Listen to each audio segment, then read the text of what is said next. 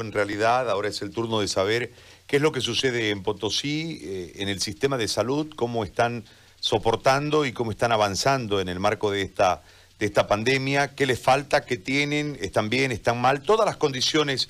Doctor, si es tan amable de, compartirlas con nosotros, lo escuchamos. Muy buenos días a ustedes, señores periodistas. Mis saludos cordiales a todos los radioescuchas.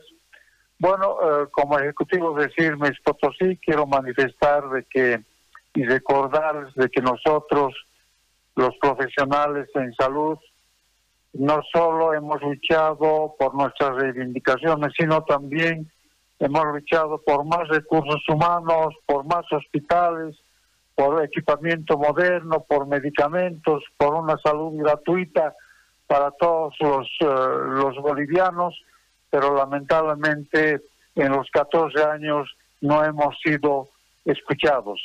Entonces, por esa razón es que estamos sufriendo todos los bolivianos este azote del, del coronavirus que mundialmente está haciendo estragos. En Potosí, eh, lamentablemente, tenemos solo dos hospitales de tercer nivel, ¿no? Eh, por esa razón es que se han habilitado algunos espacios para eh, los sospechosos. Para los contagiados tenemos el centro COVID que ya está prácticamente colapsado y eh, no existe eh, bioseguridad, no existe equipamiento. En los laboratorios solamente está funcionando creo que un equipo no es porque no existen reactivos, se acabaron, se nos acabaron los reactivos. Hay un compromiso del gobierno del gobierno central para que nos envíen, pero lamentablemente eh, no sabemos cuándo van a llegar.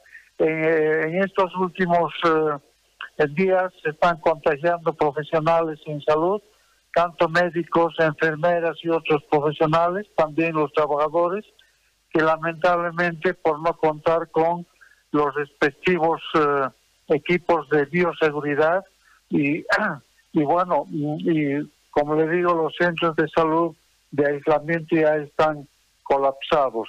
Entonces, eh, y también ustedes deben saber de que la alcaldía municipal ha estado en problemas. Hasta el día martes hemos tenido dos alcaldes, el alcalde uno y el alcalde dos. Han estado peleando entre ellos descuidando realmente la salud del pueblo potosino. Ojalá que, bueno, ese problema de la alcaldía se solucione. Por otra parte, no existe una coordinación adecuada entre la gobernación y la alcaldía. las dos instituciones están por su lado. Entonces, más se están dedicando al aspecto político que al aspecto de la, de la salud. Con esto que se nos avecinan las elecciones con las cuales los profesionales en salud no estamos de acuerdo, pero ellos más día a día están intensificando su, su propaganda y poniendo a un lado este problema que está azotando. Y por otro lado, fíjense, ya tenemos varios muertos, exactamente no sé, pero ya son muchos, y no tenemos hornos de cremación en este momento. No sé qué haremos en esto, porque también ya nuestro cementerio va a estar colapsado. Entonces tenemos esos problemas en Potosí, falta de recursos humanos eh, eh, en la especialidad de infectología, etcétera. No tenemos una bioseguridad que realmente proteja a nuestros profesionales en salud y a, los ciudadanos de, Potosí. Los centros de salud están colapsando y, bueno, eh, eso es la, esa es la realidad en este momento eh, en Potosí sobre el coronavirus. Le hago una pregunta eh, más, doctor. El déficit histórico en relación a personal, en relación a recursos humanos, antes de la pandemia, ¿cuál era en, en, en Potosí? Y lógicamente, al no ser atendido hoy con las mermas por que se enferman porque son sospechosos y demás debe ser terrible, además del incremento de los casos. Eh, ¿Cuál es el déficit histórico en salud allí?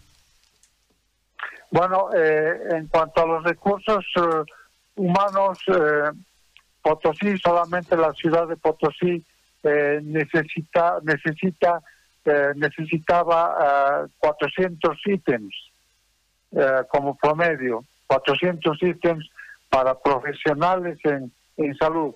Pero con esto del, del COVID, claro, han enviado algunos, algunos ítems que han ido al, al área rural, todo eso, pero no abastece, pues no abastece para poder atender a, a, los pacientes que, que, padecen de COVID.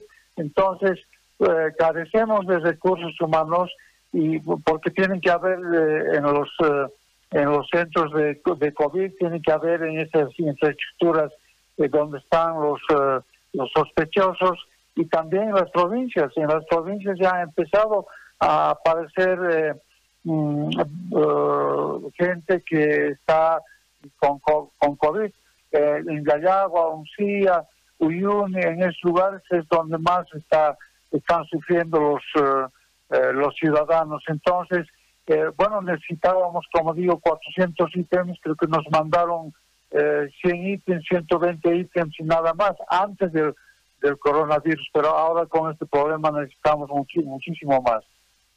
Muy bien. Doctor, yo le agradezco por esta, esta realidad que nos ha contado. Muy amable.